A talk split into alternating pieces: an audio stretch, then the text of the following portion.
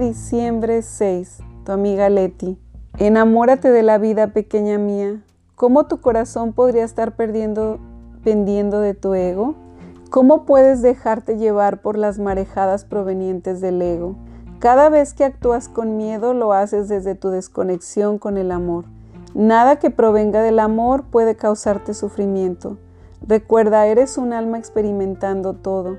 Y si elegiste lo que te sucede, ¿acaso es un error? ¿Acaso ese dolor físico puede arrastrarte a un mundo egoico que cree saberlo todo? Por favor, mira hacia adentro y escucha tu respiración. Valora el hecho de estar viva. Experimentas exactamente lo que tenías que experimentar. Nada está fuera del amor infinito, por, por, crudo que parezca. Agradece intensamente y abrázame muy fuerte.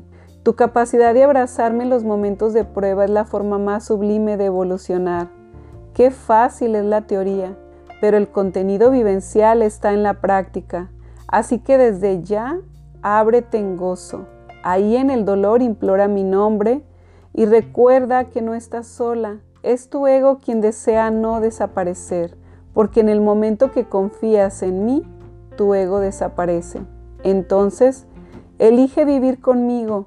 Quédate disfrutando de la sintonía de tu música. Esos tonos que tú crees están desarmonizados son los que hacen que tu música sea perfecta. Te amo, hija mía, estoy contigo desde antes de nacer, y cuando tengas que partir lo harás desde el amor por ahora te necesito enamorada de la vida. Descubre en este pulir como el fuego que renacerá un nuevo ser más iluminado, más fortalecido. No es tu momento de partir. Por ahora te he mostrado lo que es la fe viva a través de la experiencia y no de la palabrería. Te amo tú y yo en un unísono. Respira profundamente y encuéntrame en el dolor, en el llanto y en tu fragilidad. Eres un alma fuerte, amorosa, y te amo más y más, no porque desee probarte, yo no necesito probar el amor, solo eres tú quien necesitó pasar por lo que pasas para observarte más unida a tu Creador.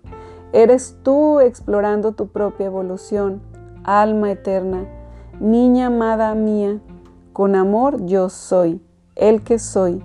Bienaventurados los que aún en la dificultad alaban ser hijos del amor. Qué bello mensaje, pues te lo dejo ahí para que reflexiones por si te dice algo. Muchísimas gracias por acompañarme el día de hoy y nos vemos el día de mañana. Gracias.